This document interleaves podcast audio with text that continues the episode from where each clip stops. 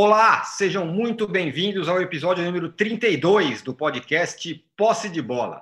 Eu sou Eduardo Tironi, estou aqui conectado via internet com os meus amigos Arnaldo Ribeiro, Juca Kifuri e Mauro César Pereira, cada um na sua casa, respeitando as recomendações de evitar o contato social. É, assim como não existe um padrão de procedimento no Brasil sobre o que fazer com relação à pandemia, também no futebol os estados estão descompassados, né? No Rio, São Paulo, Minas, Rio Grande do Sul, cada um tem pensado e agido de uma forma. No primeiro bloco do episódio de hoje, a gente vai falar sobre isso e também sobre a figura mais graúda que se manifestou até agora sobre a possível volta aos gramados do Brasil. E ela foi contra. Vocês vão saber quem é. No segundo bloco, o assunto é o novo futebol que vai surgir após a pandemia sem torcida, sem VAR, sem contato físico, com mais substituições. O que isso tudo vai implicar no jogo que a gente tanto ama, né? E no terceiro bloco, um pouquinho mais sobre os balanços financeiros divulgados pelos clubes. Muitos cartolas estão aí culpando a pandemia pelo momento em que os clubes vivem, mas na verdade, esses números que é de antes, são de antes da pandemia indicam que mesmo sem coronavírus o cenário já era horroroso. E aí eu quero saber de vocês. Quem está na pior situação, São Paulo ou Corinthians? Um recado importante: você que assiste a gravação do podcast pelo YouTube, não deixe de se inscrever no canal do All Sport. E você que escuta o podcast na sua plataforma preferida de podcasts, não deixe de seguir o Posse de Bola. É, bom dia, senhores. Juca, a gente vem Sim. reparando que pouca gente ligada ao futebol, como jogadores ou treinadores, tem se manifestado sobre essa volta aos gramados do Brasil, que estão aí empurrando goela abaixo. É, mas agora o Luxemburgo, no fim de semana, falou e foi contra. Enquanto isso, dirigentes do Flamengo querem voltar, os cartolas do Sul pressionam e só não voltaram porque o governo estadual fez um decreto proibindo. É, o Luxa virou a voz do bom senso, não do bom senso futebol clube, mas do bom senso é, cidadão nesse momento. Veja bem, o Luxemburgo, nesse particular, uh, ele, ele tem uma, parece, aparentemente, uma formação política um pouco mais consistente do que, em regra, tem os nossos treinadores, ou pelo menos uh, manifesta, uh, manifestam ter ou não ter. Ele sempre fala né, de política, ele se refere né, a mãe dele é, como é, a Rosa de Luxemburgo. Né?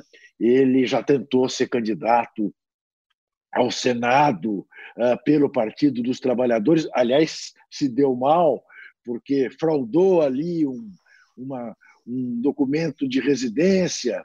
Né? Era no estado de Tocantins, se não me engano é, se não me engano, era o estado de Tocantins. Uhum. Acabou até sendo, sendo punido pela justiça eleitoral e tudo mais. Mas ele parece ter uma certa consciência política. E daí manifesta aquilo que é minimamente sensato.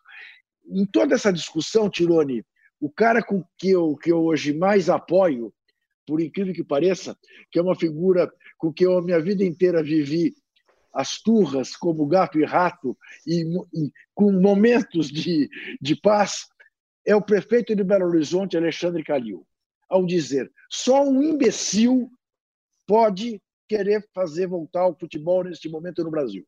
Só um imbecil. Aqui em Belo Horizonte, nem pensar.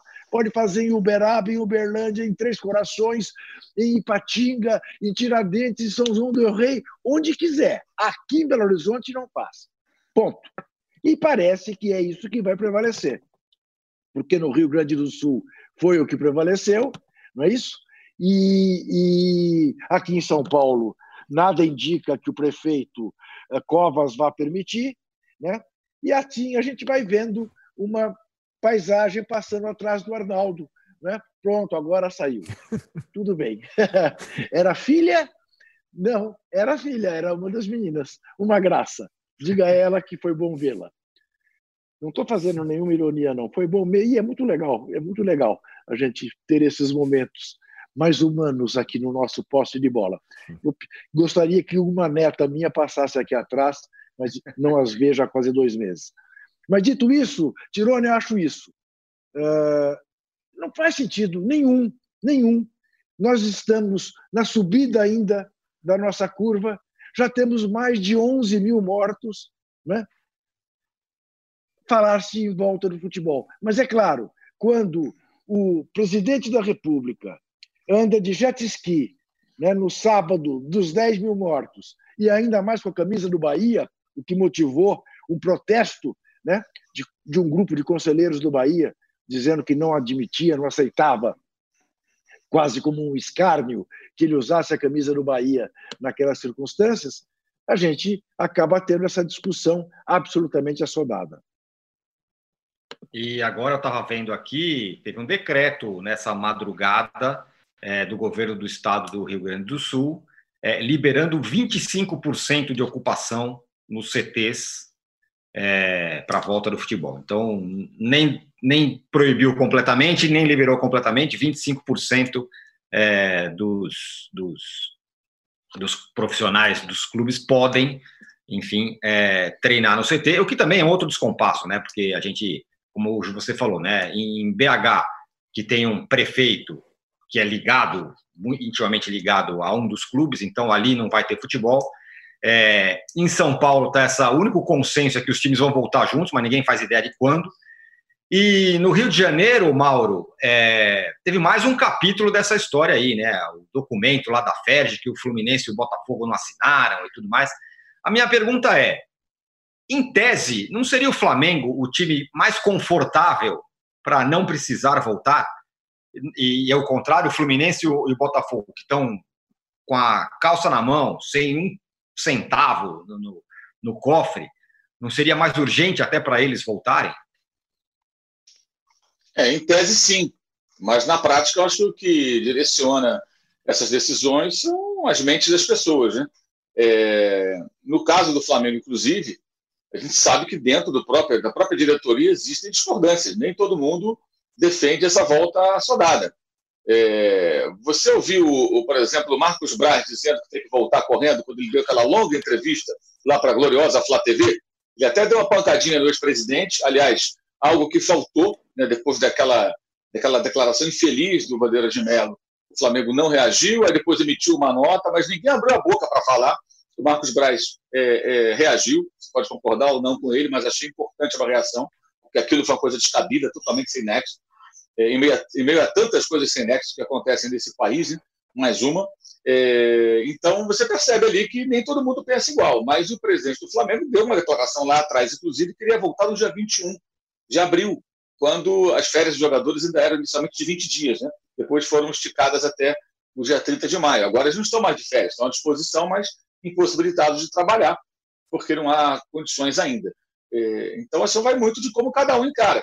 Da mesma maneira que você vai encontrar empresários que entendem que os seus funcionários têm que ficar em casa e ele tem que rebolar para conseguir manter os empregos e tudo, porque ele não pode abrir o seu comércio, a sua indústria, é, o seu negócio no momento, e outros querem abrir de qualquer maneira.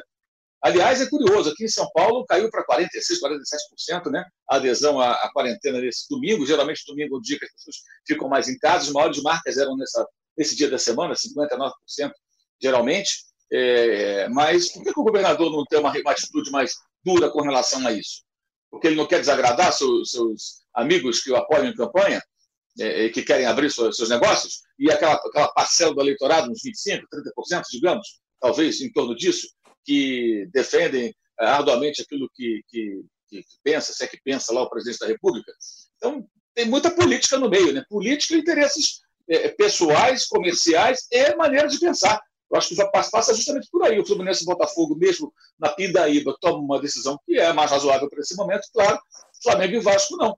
É, agora, não surpreende. É, eu até fiz um. Estava um, pesquisando ontem aqui, esses números vão até sábado, já deve ter, certamente já mudou depois disso. Eu estava vendo aqui o número de casos nos estados por cada milhão de habitantes. Eu acho que é um, é um dado que é bem relevante, porque você fala, ah, São Paulo tem tantos mortos, tantas pessoas. Sim, mas a população é maior. Né? Eu gosto sempre de comparar São Paulo com a Argentina, porque a população argentina é um pouco menor que a do estado de São Paulo. Então você tem na Argentina nem 300 mortos, em São Paulo até sábado, no final do dia, 1.009. Agora tem mais. Quer dizer, é um absurdo. Né? É uma diferença muito grande. Né? É, é, mais de três vezes, mais que o triplo. Né? O Rio de Janeiro estava com 1.028. Né? E aí você vai encontrar Minas Gerais com 150, você vai encontrar Rio Grande do Sul com 221. Então, eu acho até, me parece óbvio, que alguns estados vão voltar antes ao futebol, aos treinos, porque uhum. são várias situações. São, o Brasil é muito diferente de um estado para outro, de uma região para outra. Então, alguns terão possibilidades, condições mínimas antes de outros. Acho que isso vai acontecer. No caso do Rio Grande do Sul, é bom lembrar que na semana passada os, os, os times voltaram aos treinos com autorização da Secretaria Municipal de Porto Alegre. Agora é o governo do estado que está interferindo. Só que quando ele fala que 25% pode treinar, eu entendo que não vai mudar nada, ou praticamente nada, porque os jogadores estavam treinando em grupos. A cada 30 minutos, a cada 30 minutos, 40 minutos, sei lá, tinha intervalo. Então, às 9h30 da manhã vai o Tirone, o Arnaldo, o Junto e o Mauro. Vamos lá, nós quatro. Aí às 10h30 vai o João, o Pedro, o Manuel e o Ricardo. Beleza. Aí às 11h30 e assim vai. Estavam se revezando. Então, os grupos, me, parece, pelo que, pelo que eu entendi, até conversei com os dois presidentes na semana passada, o Marcelo Medeiros e o Rodrigo Bolzan, era um, e, e, e o, a programação dos clubes é idêntica, eles fizeram em conjunto, Inter e Grêmio. Os grupos são pequenos, bem menores do que 25%. Então, imagino que não vai mudar nada, eles vão continuar treinando. Mas também, também acho que é cedo, é só olhar a curva do Rio Grande do Sul, que ela sobe mais lentamente, mas desde 9 de março ela sobe, todos os dias ela sobe, é, pode ser dois casos a mais, mas tem. Todo dia sobe, não começou a cair, então me parece que é precoce, né? Pelo que a gente ouve dos especialistas no assunto. Tem que esperar. É, mas também me parece óbvio que Minas Gerais, Rio Grande do Sul, Paraná, Goiás, Bahia voltarão ao futebol antes, para falar de times da Série A, é, em relação a São Paulo, Rio, Pernambuco é, é, e Ceará, por exemplo. Ceará, até sábado, tinha 1.796 casos, mortos no caso, né? É, é, quase, quase 1.800, né? É, um número assustador, né? Por, por, milhão de pessoas, né? enquanto o, o, o, Minas Gerais tinha 150. Então a diferença é grande, acho que cada estado vai ter uma dificuldade diferente para voltar, mas é evidente que ainda não é o momento. No momento que a curva começar a mudar, que é o que está acontecendo. Né? Eu vi semana passada lá, Madrid, o hospital de campanha desmontado. Por quê? Porque não precisa mais, porque agora o sistema de saúde dos espanhóis lá vão, vai conseguir dar conta. Então, isso aqui já atendeu, salvou pessoas, salvou vidas, agora desativa. Então, estão voltando a treinar, mas estão no outro estágio. Aqui não estamos nesse estágio. Tudo passa, obviamente, pela questão da grana. Como está acontecendo, gente, na Inglaterra, né? Os caras estão loucos a voltar ao campeonato. Senão tem que devolver perto de um bilhão de libras. Então, você vai ter que terminar de qualquer maneira. Né? Só que lá os caras conseguiram passar a Itália em número de mortos. Né? Na Inglaterra, vários, vários equívocos uhum. também foram cometidos no início da pandemia. Então, não é muito diferente. Né? Aí você vai encontrar algumas pessoas, alguns dirigentes uma mentalidade, outros com igualzinho que acontece aí fora. Eu falei no começo, vai ter um empresário que fala, não, eu não vou abrir, não vou colocar meus funcionários em risco, eu vou me arrebentar aqui financeiramente, vou ter que encontrar uma zona, eu posso matar os caras.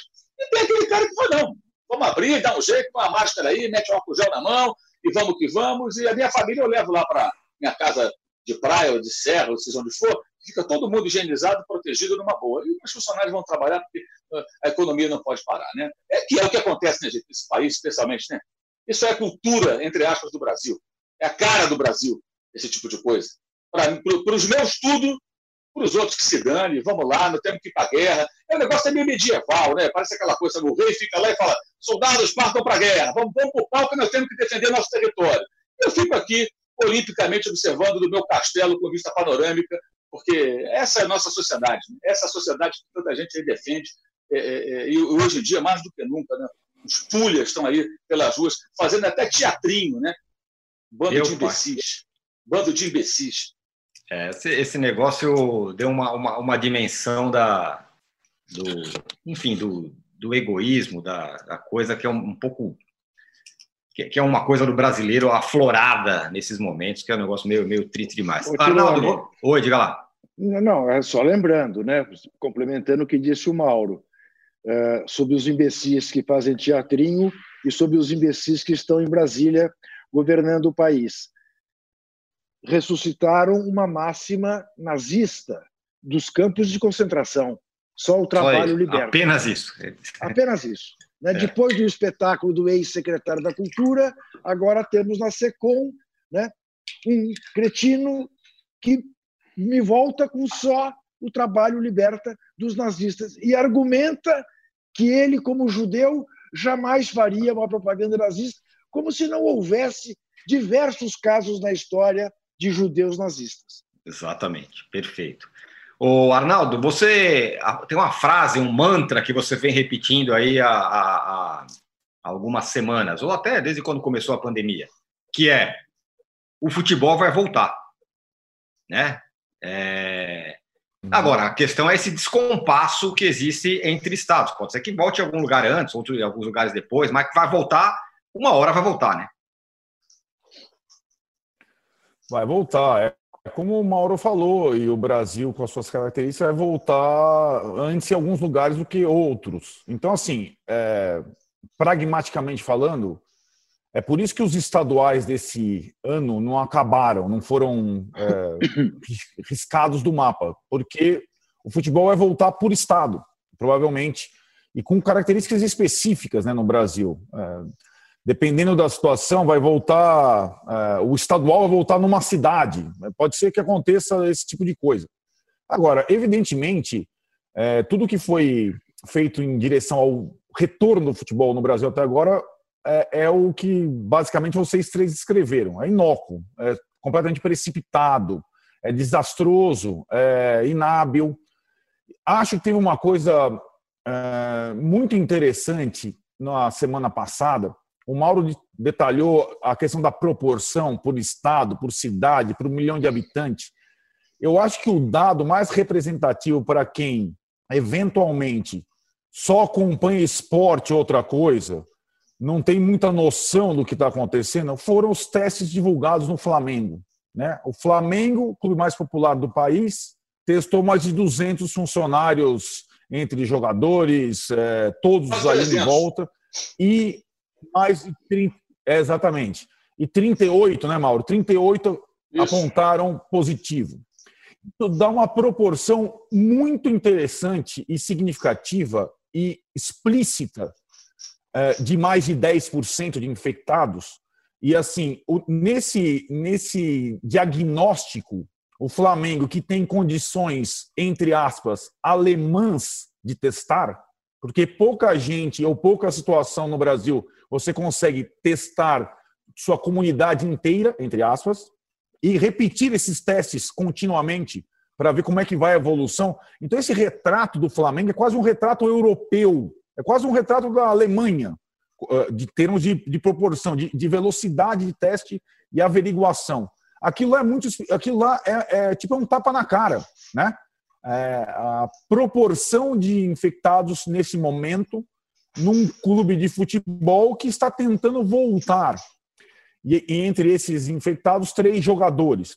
Então aquilo foi, aquilo foi muito pontual, porque, como você disse no início, Tirone, o Flamengo, embora não haja consenso, é um dos que está tentando voltar. E talvez ele tenha condições de, no seu microcosmo, ir testando e averiguando como é que está a proporção de infectados, tomar as precauções, colocar um em quarentena, outro lá. Mas é muita gente, certo? É, é o, é, é, nós não chegamos no, no pico da curva. Nesse meio tempo, na mesma semana, Grêmio e Inter, também com condições talvez não semelhantes, mas próximas, passaram a testar também seus jogadores continuamente. E até deu. O Grêmio revelou o positivo do Diego Souza. É, então, essas coisas começaram a se aproximar e tornar mais palpáveis a situação de infectados no, no Brasil, no esporte brasileiro, no futebol brasileiro, na sociedade brasileira. É, é, é mais fácil você explicar para o teu colega o retrato do Flamengo do que você explicar o retrato por estado, onde tem subnotificação, onde a política impera aqui, onde o cara quer revelar tal dado. Você não tem segurança nos dados brasileiros o dado do Flamengo é um dado mais seguro, por incrível que pareça. E é, e é notório, por esse retrato, por essa fotografia, que não dá para voltar agora. É óbvio. Né? Então, eu acho que essa vai voltar? Vai. É, eu, é, quando não sabemos como, a gente vai discutir um pouco mais na frente, é como está voltando aos poucos na Europa por país, e olhe lá. Né? Esse é o como. E outra coisa, é, eu acho que aqui a gente está vivendo mais é, discutindo. Você falou da posição do Vanderlei Luxemburgo. eu acho que o Vanderlei Luxemburgo ele tem, uma, ele tem um alcance nacional, embora hoje trabalhe no Palmeiras. Né? A, a, a postura, digamos, a estratégia dos clubes de São Paulo, mais, digamos, coesa, é, mais afim com a sua federação e com seus governantes, ela não, não, não permitiu que São Paulo tivesse tantas distorções. Ah, um quer voltar, outro não quer voltar. E essa coisa que você disse no início, Tironi, é uma, é uma máxima interessante aqui, firmada em São Paulo até segunda ordem. Quando a autoridade de saúde indicar que os treinos podem voltar, nós, todos os clubes da primeira divisão paulista, ou da segunda divisão, ou da terceira, vamos voltar na mesma data. Todos, para não, não, não existir uma, uma desigualdade de condições. Mais do que isso, quando as autoridades indicarem tal, nós, federação, que temos dinheiro, vamos bancar os testes em todos os clubes, digamos, aqueles menos favorecidos que não têm condição de fazer isso.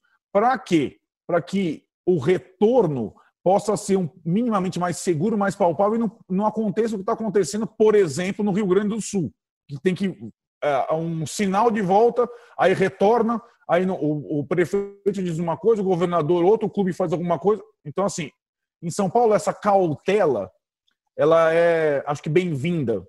E essa posição, é, digamos, esse pacto, eu posso chamar assim, ele é até surpreendente e interessante nesse momento que cada um fala uma coisa, quer uma coisa e puxa para o seu lado, levando, como o Mauro é, descreveu, o que é a, o extrato da nossa sociedade cada um vendo o seu lado e lixe-se o resto. Acho que em São Paulo está tendo, pelo menos por enquanto, uma estratégia conjunta salutar.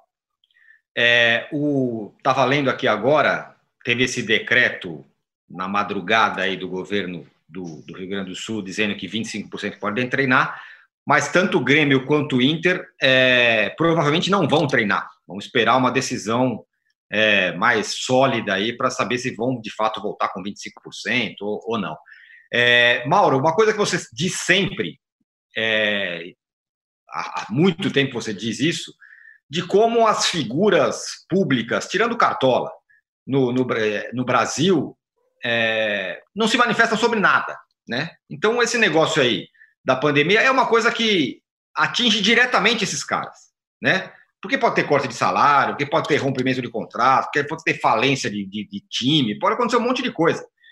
E a água vai bater no pescoço desses caras agora. E nem assim ninguém fala. Como eu falei no começo, a única pessoa que se manifestou até agora assim, de forma um pouco mais, mais clara e mais, mais dura contra foi o Luxemburgo. Mas você não, você não vê ninguém falando nisso, né? Não, o Raí falou. Mas é, o Raí falou, é verdade. O Raí não Sim. pode falar, porque aí sempre tem alguém que diz que jogador, que treinador, que esportista não pode falar de política. Vocês é. sabem, lembram de caras, outros caras que falaram, assim, além do Luxemburgo? O Felipe Melo falou um pouco que tem que voltar aos poucos e tudo mais, mas ninguém mais, né? O Renato Gaúcho estava que... contra. É. Ah, é? Mas é, hum. é no início estava, né? Estava.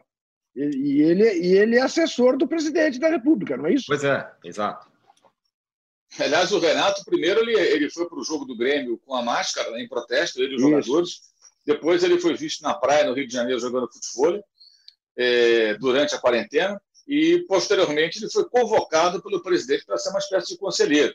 O presidente que certamente não deve ter concordado com aquela, com aquela manifestação do Renato lá atrás, entrando com a máscara. Ele quer que tenha futebol.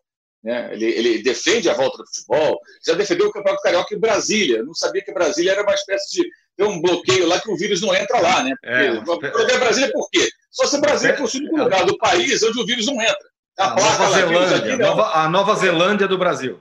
Pois é, não tem cabimento nenhum, é uma ideia de jirico, um negócio absurdo, né? Mas o Renato é um cara controverso, especialmente também. Acho que ele passa por uma outra questão também. Eu acho que certos personagens do futebol não têm o mesmo nível cultural para poder entrar nessa discussão. Não tem. Eles não conseguem. Aí muitas vezes se confundem, misturam coisas totalmente distintas, e aqueles que têm, muitas vezes não têm coragem, não têm respaldo. E aí fica esse silêncio. Né? É, no caso do Luxemburgo também está fácil para ele falar, né? porque ele está afinado com o patrão dele. O Palmeiras não está forçando a barra para voltar, Eu queria ver ele treinar o Flamengo e falar isso. Aí ia ser interessante. O presidente falando, não, vamos voltar dia 21 e o técnico, não, não, não, nada disso, não concordo e tal. Ou seja, aí tá fácil. Você, quando você está remando mesmo lado do teu chefe, aí é tranquilo. Você fala, ele também concorda, estamos juntos aí. E é, evidentemente, a medida mais adequada, não estamos discordando do conteúdo da mensagem. Mas é, é, é, em, que, em que situação ela é dada? Foi, foi disparado nas redes sociais um vídeo há alguns dias, em que vários jogadores participavam, né? É, então, mas ficou naquilo também, não vi mais nada depois daquilo. Hum. Achei que aquilo seria o pontapé inicial para algo maior. Até agora não aconteceu. Sempre lembrando que o Bom Senso Futebol Clube deixou de existir. Uma das razões, né, é lógico que os cartolas seriam, seriam mas uma das razões foi a falta de participação dos grandes jogadores. E os grandes jogadores que atuam lá fora, especialmente, porque esses nem dependem de emprego aqui no Brasil, têm carreira internacional sólida né, e ótima condição econômica, eles não participavam. Eles ficavam ali, olimpicamente, olhando. Se esses caras tivessem apoiado, se os craques aqui dos times aqui do Brasil, que são destaque, também tivessem sido solidários, talvez o movimento existisse até hoje poderia ser o canal para uma manifestação coletiva nesse momento, dizendo, peraí, como é que vai ser esse negócio? Vamos voltar? Em que, em que situação? Em que condições? Né? Por que, que estão acelerando o processo aqui ou acolá? Mas não existe. Então fica esse silêncio. Os sindicatos eu, é, é, de jogadores são entidades curiosas, né? porque são presididos é, por, por, pelos mesmos caras há muito tempo. No caso, o Sindicato do Rio é um técnico que preside, que é um negócio meio esquisito. Ele, ele, não, ele não preside o Sindicato dos Técnicos, existe dos jogadores, mas ele é técnico. Dizer, é estranho, no mínimo estranho. Então, a gente não tem nenhuma manifestação de fato, esse silêncio o tempo todo. Agora, só acho importante frisar também o seguinte: tem um lado bom aí, que é o seguinte: os clubes, a, a, o momento não era esse, mas é importante que os clubes tenham uma estratégia montada para voltar. Como o Grêmio mostrou, o Inter mostrou, o uhum. Flamengo tem, por quê? Porque a volta vai ser esquisita. Claro que vai. É, ah, meu Deus, o cara com aquela roupa de astronauta. Vai ter esse negócio, pô. Como é que vai ser? Vai ficar todo mundo lá se abraçando. Ei, beleza, meu irmão, álcool, gel, porra nenhuma, vamos lá, vamos pro jogo. Não, não vai ser assim. Todo mundo vai ter que tomar cuidado. Vai ter que, vai ter que respeitar uma série de protocolos, como eles dizem.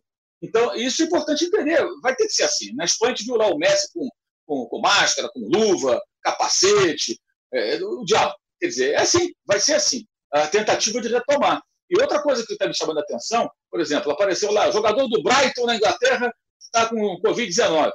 Vai aparecer jogador com Covid-19? Vai aparecer bancário, vai aparecer jornalista, vai aparecer é, postor de edifício, é, motorista de ônibus, engenheiro. Porque quando as pessoas voltarem a trabalhar, vira e mexe, alguém vai pegar a doença. Ela não vai desaparecer. A questão é ter o controle sobre ela. Esse é o grande desafio do, da sociedade, do mundo, né? Você conseguir controlar. Porque quando você não controla, é tão óbvio, é matemático. Você tem um volume de pessoas contaminadas, precisando de atendimento do hospital, e você não consegue atender. Por isso, hospital de campanha, por isso todo esse esforço. Quando você consegue ter um controle, mas vai aparecer um jogador ou outro. E o detalhe, esses do Flamengo, que o Arnaldo falou, são 293 pessoas testadas. A maior parte, parentes e jogadores. Uhum. Entre jogadores e funcionários e colaboradores, pessoas que trabalham para o Flamengo de alguma forma, pouco mais de 100 aproximadamente. Então você tinha aí 180, 190, sei lá, parentes e amigos, pessoas próximas dos atletas. Né? E aí deu 38 resultados. Desses 38, 25 está nesse grupo aí mais numeroso, que é o é, é, dá 66%, que é o grupo dos parentes e amigos. Ou seja, tem isso também. O clube está fechado há um tempão. Como é que esses três caras pegaram, esses três jogadores pegaram o Covid? Algum convívio com alguém. E essas pessoas, de onde veio o vírus?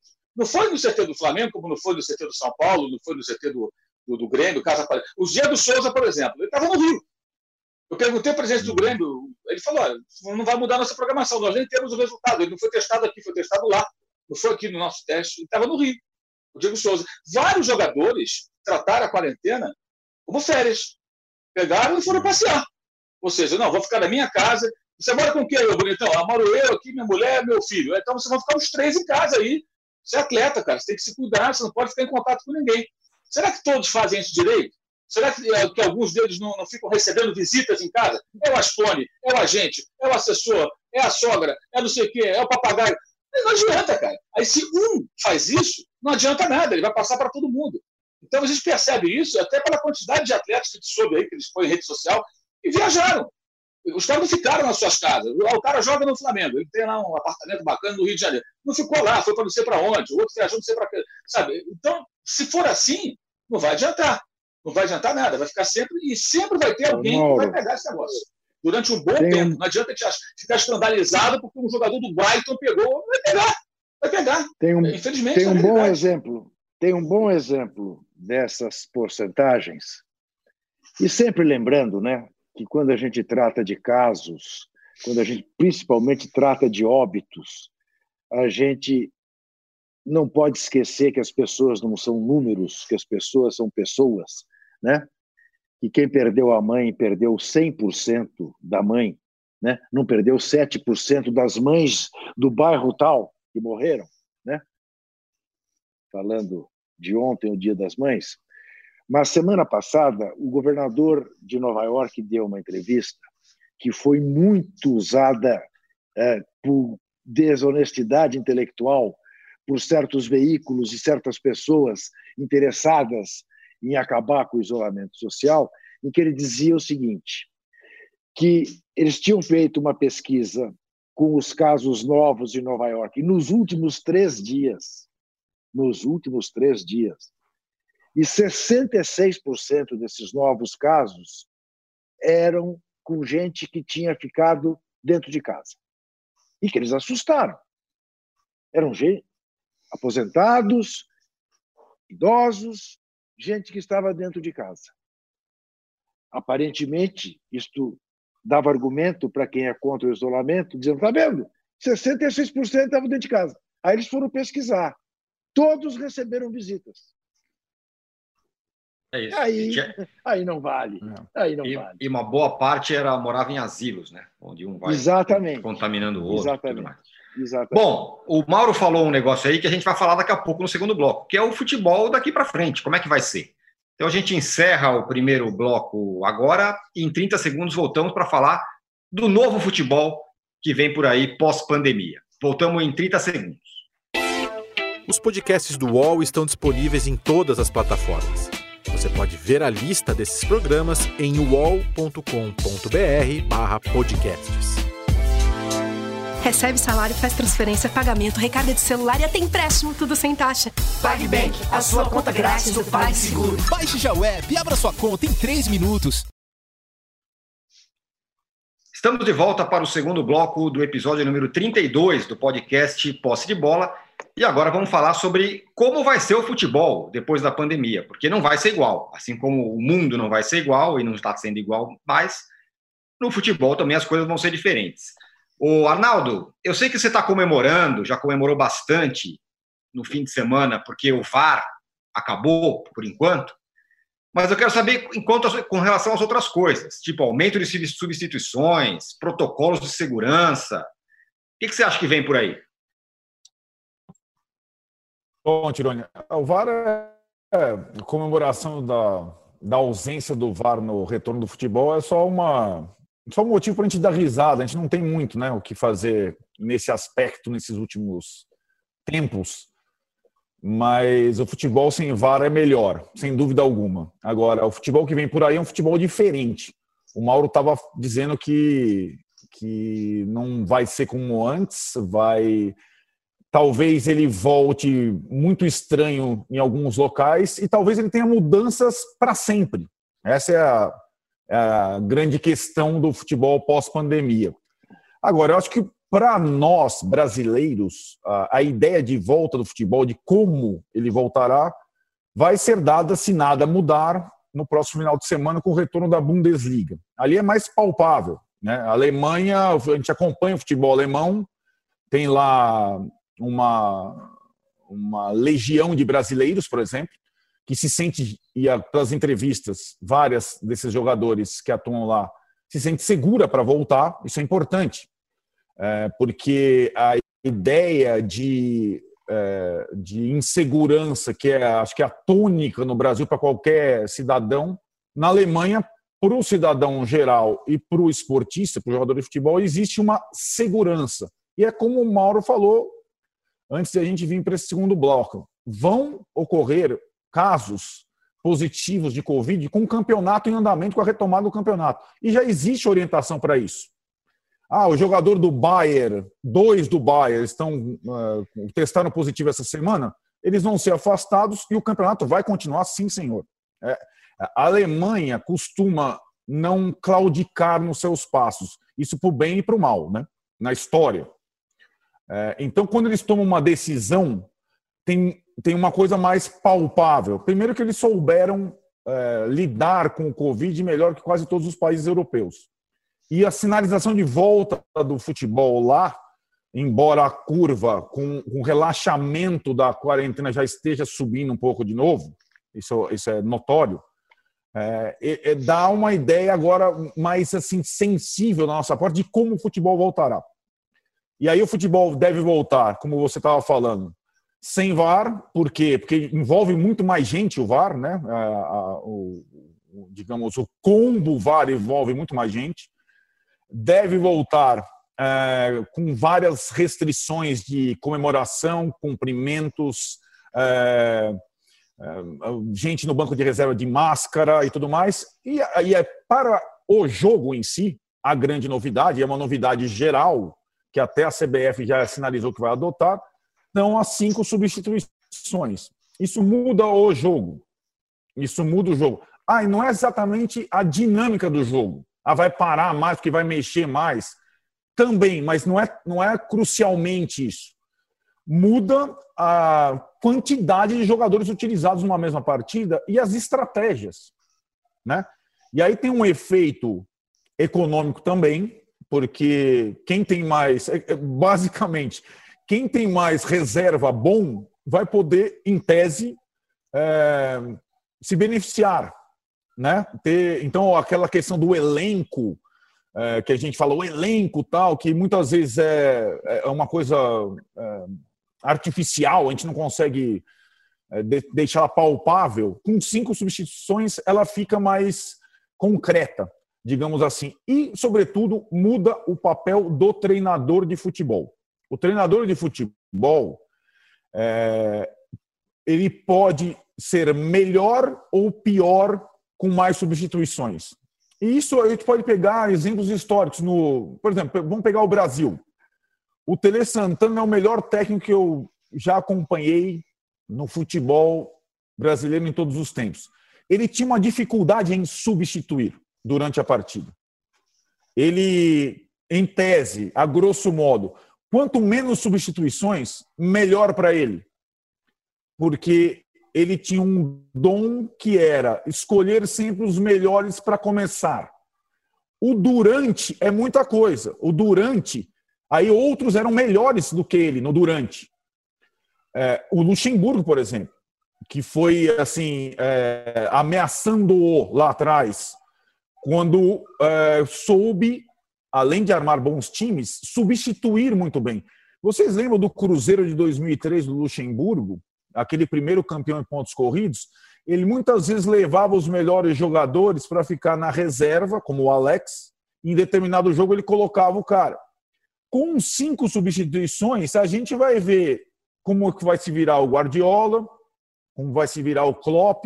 Talvez surjam outros que saibam é, estrategicamente lidar melhor com isso do que os atuais. É bem interessante, porque eu acho que quando aumentaram o número de substituições lá atrás para três, isso já mudou um pouquinho. E para cinco é muita gente trocando. Então, para mim, vai ter. É, estou falando, eu estou aqui já vislumbrando quando o futebol sem público, que é a pior coisa do mundo. A gente fala aqui sempre: futebol sem público não é o futebol, mas vai ter que voltar sem público. Esse é um consenso. Além de a gente ver as arquibancadas vazias, a gente vai poder perceber e constatar algumas mudanças, não só é, na atuação, no entorno, mas no jogo, na estratégia do jogo.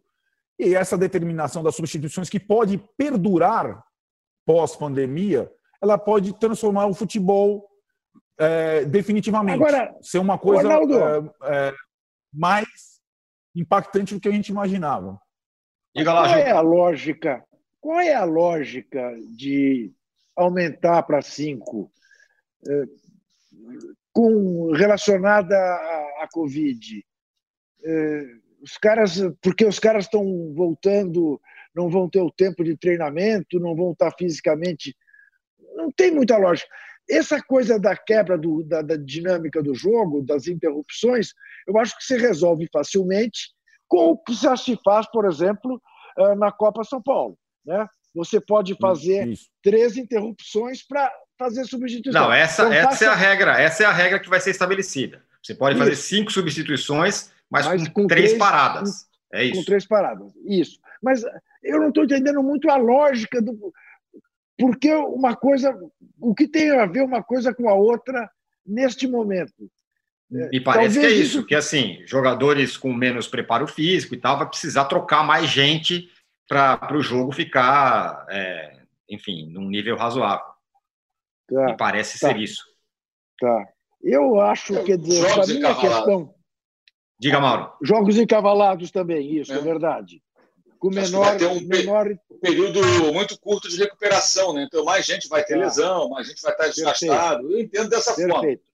Perfeito. Essa, essa, é uma boa, a... essa é uma boa a... justificativa. Agora, e até o final do ano, né? Até o é final desse ano. Né? Então, aí se vai ser esticado isso aí ou não, é outra história. Agora, o futebol, no passado, não tinha substituição, né? Não tinha substituição. Uhum. Não, depois não, uma, depois ficavam quatro elementos ali no banco, mais o goleiro. Depois, na Copa do Mundo, resolveram colocar todo mundo, os convocados, sentar todo mundo, um banco gigantesco ali, sentou todo mundo ali. Hoje é assim.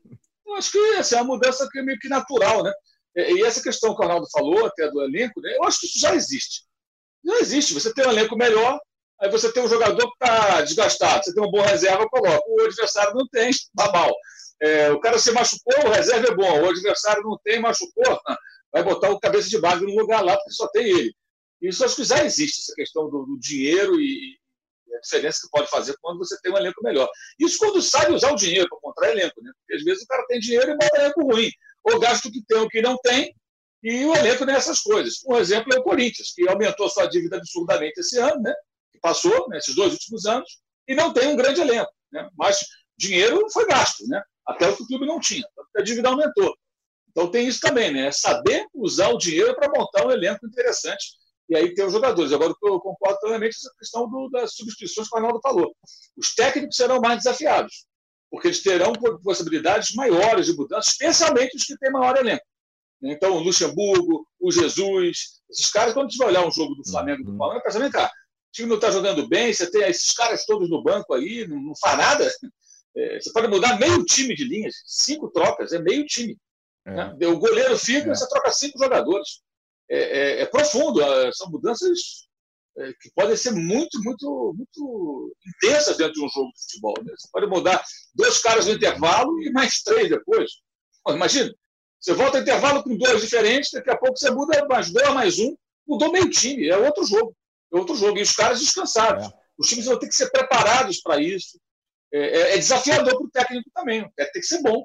Tem que ser bom para saber usar esse, esses jogadores e, e, e, também pensar no geral. Né? Eu vou jogar terça, vou jogar quinta, vou jogar domingo essa semana. Eu tenho três Isso vai acontecer, certamente.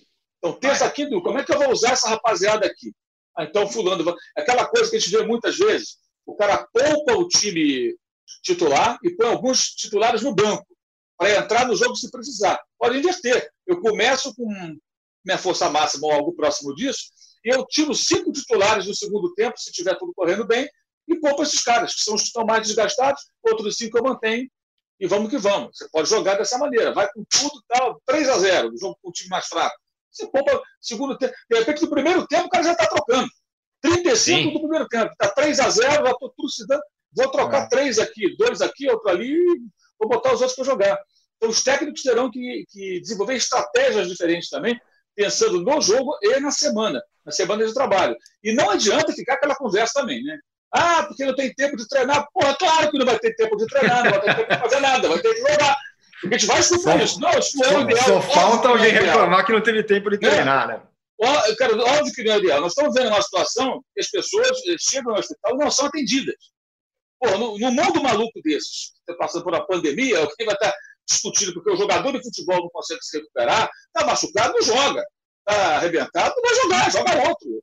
Agora vai ter que ser assim, vai ter que jogar seguidas vezes, porque eles têm compromissos assumidos e esse dinheiro da, da, da, televisão ele virou mais fundamental ainda, porque não tem bilheteria, não tem só, vai, vai cair sócio torcedor, já está caindo sócio torcedor. Então vai fazer o quê? Né? E anotem aí: é, o Flamengo não tem acordo com a televisão. Mas ninguém pode ficar surpreso se amanhã sair um acordo os jogos finais do Campeonato Carioca. Sim, ninguém claro. acha que a TV Globo claro. não está interessada em mostrar o Flamengo jogando. E o Flamengo claro. agora, sem bilheteria, o Flamengo não vai querer estar na televisão numa situação que antes ele podia bancar. Né? É lógico que é uma coisa óbvia, isso não é uma informação, é, é, é, é uma conclusão óbvia. No mínimo, vai haver aproximação. Vem cá, o jogo vai acontecer, é, o que, que, a gente faz aqui? Nós vamos chegar aqui num, acordo, porque para a Globo, você, você, imagina, imagina assim, TV Globo vai mostrar os últimos jogos do estadual, é o Flamengo, campeão do brasileiro, da Libertadores, favorito ao título, o melhor time do Brasil, ela não consegue mostrar. É, é vai para a final do, do, estadual e não passa o jogo. E com essa demanda reprimida, né? Porque não tem futebol, então as pessoas querem ver. Todo mundo quer ver. É, ver o Flamengo, quem não é Flamengo, secar o Flamengo, e normal. É, e vai fazer o quê? Então, acho até que cedo ou tarde a gente pode ter uma novidade sobre isso quando os jogos forem recomeçar, o que faria todo sentido, porque tudo mudou. Tudo mudou. Diga lá, Juca, mas deixa eu fazer, vou emendar com uma pergunta para você. Acho que tem uma outra questão, para fechar esse bloco aí você fala, é, é, que é a questão do mando de campo, né? Esse negócio vai se diluir se não tiver torcida. Se você jogar em Itaquera com 40 mil corintianos contra você, é uma coisa. Se jogar em Itaquera com ninguém assistindo, é outra completamente diferente. Né? É, aí a única vantagem que terá o mandante, no caso de Itaquera, é o gramado especial, né? que o corintiano, jogador do Corinthians, está mais acostumado. Eu te diria até que no atual momento que vinha o Corinthians, é, jogar sem a Fiel é melhor, porque com a Fiel não estava acontecendo nada de muito útil, mesmo em Itaquera. Né? Mas, sem dúvida, nós vamos ter um outro jogo. Um, como você falou, Tirone, nós vamos ter um outro mundo. E diante de um outro mundo, um outro futebol. Estamos todos sedentos por ver jogos. Estamos aceitando até ver jogos sem torcida, que é chupar pirulito com invólucro. Uhum. Mas, uhum. paciência.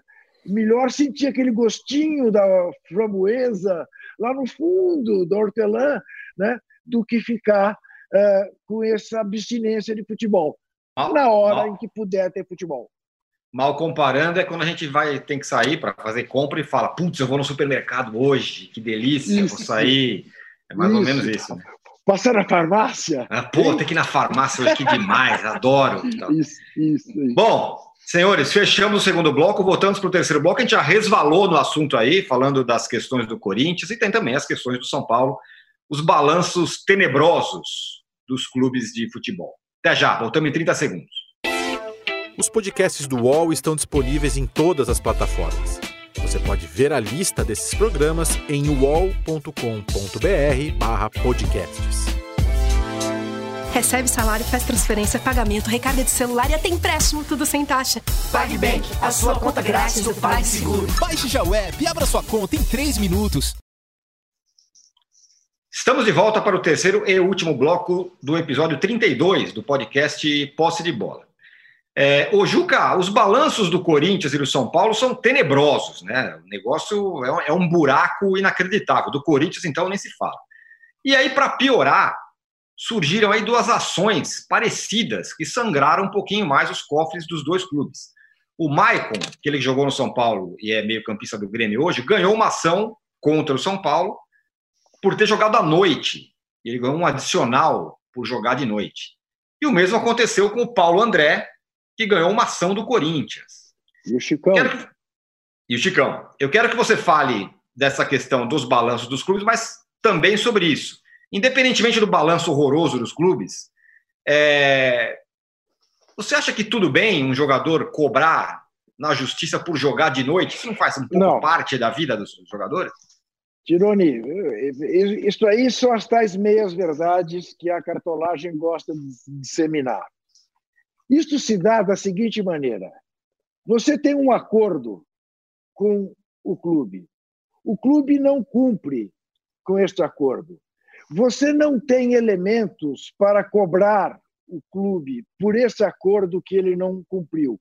Então você se vale da legislação trabalhista fim de semana, de noite, para ser ressarcido daquilo que era uma outra coisa que o clube não cumpriu. É uma maldade do Cartola e o André Sanches está fazendo isso com o Paulo André e com o Chicão, dizer que eles estão pedindo adicional de fim de semana ou adicional noturno. Este é um instrumento legal por meio do qual eles podem receber aquilo que o clube lhes devia e não cumpriu. Tá? Te lembro do seguinte: saiu no portal Meu Timão, em letras garrafais. Cobraram o senhor André Sanches a publicação mensal dos balanços do Corinthians, como ele havia prometido. Sabe o que ele disse? Prometi e não cumpri. E acha que pode ficar por isso mesmo. Quer dizer, o presidente de um clube diz: é, de fato prometi, mas não cumpri. Pronto, e daí? E daí? Morreram 10 mil. E daí?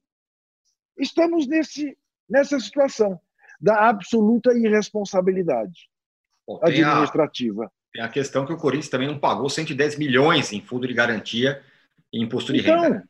E você sabe que isto é apropriação indébita. Quer dizer, isto, isto para qualquer empresário, isso termina na cadeia.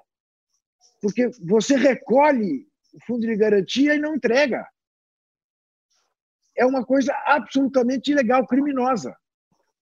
Mas que aqui, no meio do futebol, passa.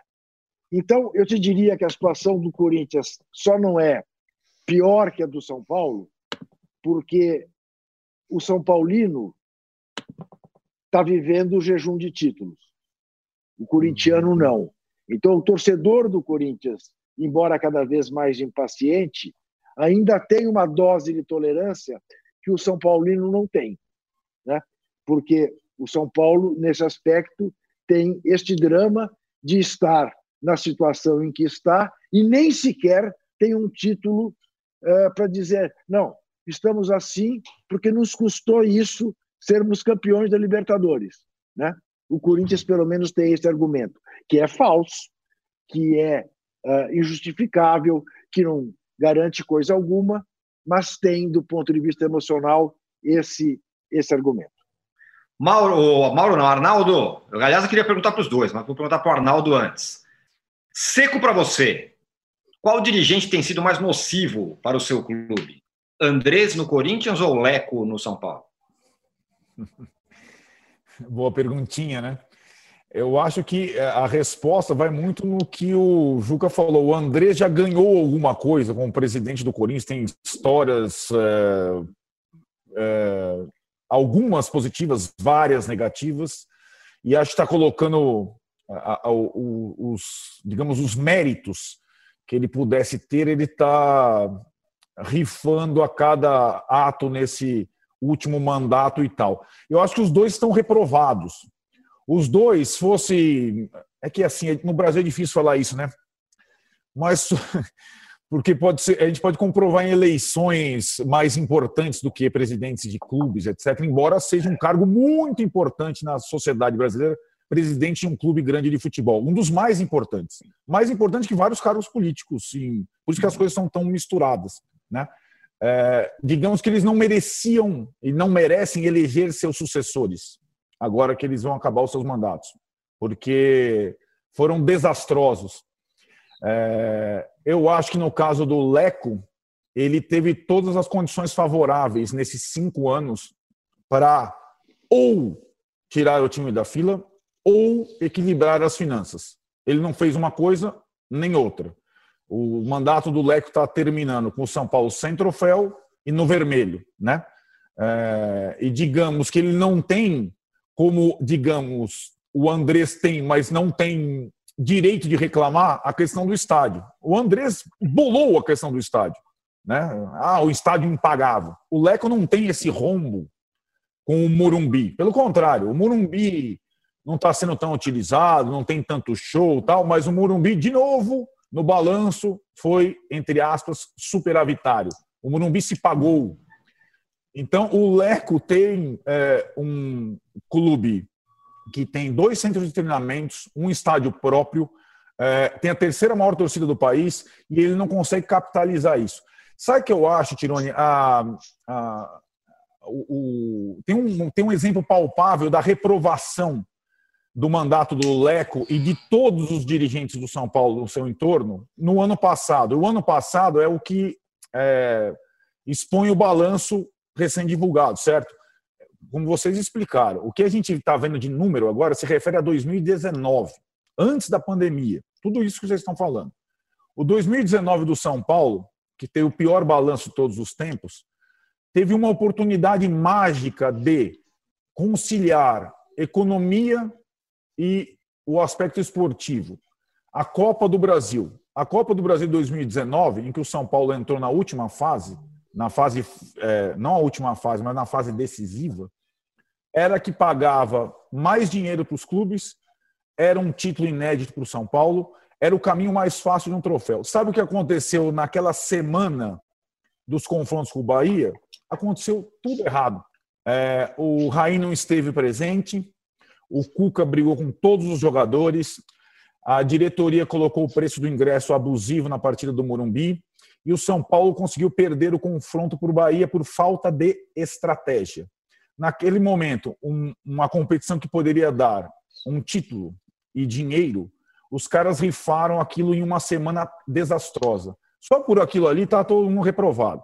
Eles vão ficar até o final desse ano mas eles não têm, uh, digamos, uh, argumento para dizer nenhum argumento positivo da gestão até agora.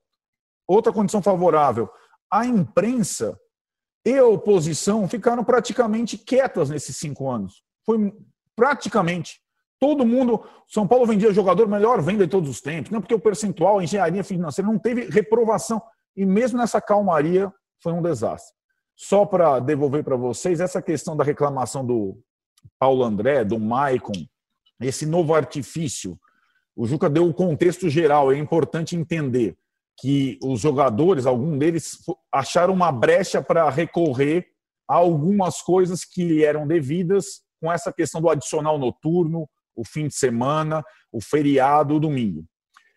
A Justiça do Trabalho no Brasil, você pode ter todas as, as ressalvas possíveis, mas ela, ela, ela preza pelos menos favorecidos, a essência dela, certo? Então, assim, esse argumento, só pegando, analisando o argumento jogos de adicional noturno, domingos e feriados, esse argumento é indecente. Ele é indecente. É, porque ele não se aplica só ao jogador, como se aplica a gente, nós quatro aqui, por exemplo, a jornalistas esportivos, que têm a sua vida guiada pelo calendário futebolístico. E o clube de futebol no Brasil ele não tem autonomia pelo calendário futebolístico. A confederação tem, a federação tem, a televisão tem. Não é o clube que manda você jogar no domingo, no feriado, às 21h30, às 21h45 ou às 11 da manhã. Nunca é o clube. Então, esse parecer favorável ao Paulo André e ao Maicon é um precedente muito perigoso e, é, e é, ele, não, ele, ele soa mal, ele é indecente. E quem não está por dentro de toda a situação, vai achar que os caras são sacanas. É, porque não tem justificativa isso. E esse, eles não estão, eh, Paulo André, Chicão, Maicon, entre os menos favorecidos. Pelo contrário, eles são, é, são, é um nicho privilegiadíssimo da sociedade brasileira, que não corresponde à maioria da classe dos atletas de futebol, pelo contrário, eles podem ter até essa bandeira. Ó, eu estou entrando aqui porque eu quero favorecer o cara do Rio Branco de Paranaguá lá, que está jogando às 21h45 e ganha o salário mínimo. Eles podem ter até essa. Vai, mas não pega bem, não é correto, é, chega a ser um escárnio esse tipo de argumento. Ele não cabe e o clube, de novo, pode estar errado ou não, deveria ter autonomia sim, não tem autonomia sobre quando ele joga, nem o dia, nem o horário, nem a semana, nem o intervalo. É assim no Brasil. Então, quando você for reclamar do adicional noturno, do domingo do feriado, vai reclamar com quem é de direito e não o clube de futebol que lhe paga o salário. Muito bem. Por isso que o podcast Posse de Bola é gravado de manhã, 9 horas. E a gente está tudo feliz aqui. O é mal. É, Dimos, 9 horas da manhã, não tem essa. É isso. Olha é. o âncora, é o âncora transformado, Mauro, numa liderança sindical. Ô, Mauro, para fechar aqui o nosso podcast, quando você vê o André, o Corinthians do Andrés, que não paga fundo de garantia, tem uma dívida bilionária do Estado que não vai pagar nunca, o Leco no São Paulo. Você não acha que os dirigentes do Flamengo, que a gente critica bastante aqui por outras coisas, eles não esfregam as mãos que nem quando a gente vai na farmácia e fala, pô, olha só, cara, com essa concorrência aí eu vou nadar de braçada mais uns 20 anos. É, isso é até perigoso, né? Esse tipo de, de, de reação, né? É perigosa. É, mas eles dão motivo para isso, né? É até, já foi lembrado, né? Você tem que lembrar o seguinte: o André estava junto com o Kia, né? Aí o André está na segunda divisão, o André está no Corinthians que volta depois a ganhar tudo. Só que o Corinthians foi campeão de tudo que sempre sonhou, com uma dívida de 120, 130 milhões de reais, uma dívida totalmente administrável para um clube desse tamanho, com esse potencial de arrecadação. Né? E ela aumentou barbaramente nesses dois anos em que ele voltou à presidência sem ganhar nada além de dois títulos estaduais. Né? E o estádio, evidentemente, é uma obra autoral. Né? Mesmo quando o Mário Gobi era o presidente, o estádio estava em construção, ele era o cara do estádio, ele que falava do estádio, ele que estava com o Ricardo Teixeira. Quando eles acharam que deram uma, uma rasteira no Juvenal, na verdade foi o contrário. Ele deu uma rasteira nele mesmo, porque imagina a situação do São Paulo se o São Paulo tivesse entrado na roubada de mudar o seu estádio para virar o estádio de Copa do Mundo. É só olhar o que fizeram no Mineirão, no Maracanã, você imagina que aquele Morumbi já não existiria mais. O São Paulo teria que refazer todo o seu estádio. Seria o estádio de abertura de Copa. Certamente um custo de um bilhão para mais, né? e o São Paulo ia estar hoje aí mais enrolado ainda, porque a gestão do futebol é um desastre. Né? E ainda com mais um novo Morumbi para pagar, é, é o tamanho do buraco. Vai ter que vender o CT para poder pagar. Nem pode vender o CT, porque a área do CT nem é de São Paulo. No caso do CT aqui da Barra Funda, como o do Palmeiras Isso. não é. São áreas da prefeitura. Então, olha que roubada, que, que situação. É, mas eu, assim, eu acho que o, que ocorre ali no caso dos caras do Flamengo tem que ser muito bem separado. Tem torcedor do Flamengo que não consegue separar. Eles são super elogiados pela gestão do clube, porque eles pegaram de repente o clube como se fosse uma empresa quebrada e conseguiram recuperá-lo. O Flamengo aumentou suas receitas, o Flamengo conseguiu hoje ter é, é crédito no mercado. A questão são determinadas atitudes. Né? Os 15 meses da morte dos meninos, fez agora a semana passada, né? 15 meses, dia 8 e até agora não teve nenhuma conversa durante a pandemia, nenhum contato. Eu falei com todos os advogados das famílias que não tiveram acordo. Uma das famílias teve um contato porque o pai do menino ligou para o vice jurídico, então conversaram, mas só. Ou seja, fora isso, nenhum contato. É, ou seja, está parado, está congelado isso aí, né? e não, não há nenhum avanço, não se resolve. Essa questão agora do, da, da, pressa para voltar, que acaba colocando o clube novamente numa situação é, é, é, disposição por conta de algumas ações de parte da diretoria, o não pagamento da premiação conforme estava combinado com os jogadores lá no final do ano, no dia da, da, da partida com o Liverpool, essa história vazou. Então, são várias atitudes que são, são condenáveis que geram críticas. Agora, a gestão do clube, ok. E no futebol, apesar de um erro crasso do início, que foi a contratação de Abel Braga, depois houve uma correção de rumos, né? É, de rumo, e a coisa deu certo, a gestão do futebol está ótima, o time é forte, o time é campeão, a torcida está feliz da vida com isso, tudo bem. Mas são duas situações distintas, né? E outra coisa, né? No momento que essa diretoria do Flamengo se coloca como o modelo, ela passa também a ser mais cobrada. Você, vai, você virou um alvo, você virou referência para a gestão do futebol, do clube de futebol. Então, quando você tem algumas atitudes que são condenáveis, ou no mínimo polêmicas, discutíveis, claro que vai ser discutido isso aí. Não tem sentido você, ah, vem cá. Os caras fizeram tal coisa, isso que não foi legal. Pô, mas cá, mas o faturamento foi de quase um bilhão, pô, deixa isso para lá. Tem gente que pensa assim, mas graças, né, nem todo mundo pensa assim, nem todo mundo age assim, né, para ficar fazendo esse tipo de média. Tem que fazer média. Tá certo, tá certo, tá errado, tá errado. É, mas acho que, que no, com relação ao futebol, eu acho que eles devem dar umas esfregadas nas mãos, sim, porque são, no caso Corinthians e, e São Paulo, são, são, deveriam ser hoje para o Flamengo nesse momento do clube, dois grandes adversários poderosos que fariam frente. Uhum. E eles estão fazendo tudo para não fazer frente. Também ao Palmeiras, a gente pode dizer aí, ao Grêmio, é, ao Inter, sei lá, estão fazendo ao contrário.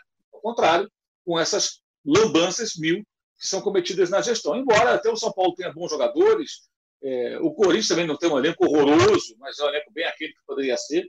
Só que com tantos problemas aí, é cada dia uma notícia nova, né? Dívida com, com, um empresário. Cada hora é uma coisa que surge. Notícia nova, não. Cada hora vaza um pedaço dessa história. É muito complicado. Ela transborda uma coisa. Senhores, é isso. Passamos de uma hora. Voltaremos na semana que vem no episódio 33 do podcast Posse de Bola. Obrigado, até mais. Estou sentindo falta na carona. Chega ao fim esse episódio do Posse de Bola. Lembrando que você também pode conferir mais opiniões e análises nos blogs dos comentaristas do UOL. Posse de Bola tem pauta e produção de Arnaldo Ribeiro e Eduardo Tironi, edição de áudio de Amer Menegassi e coordenação de Diogo Pinheiro.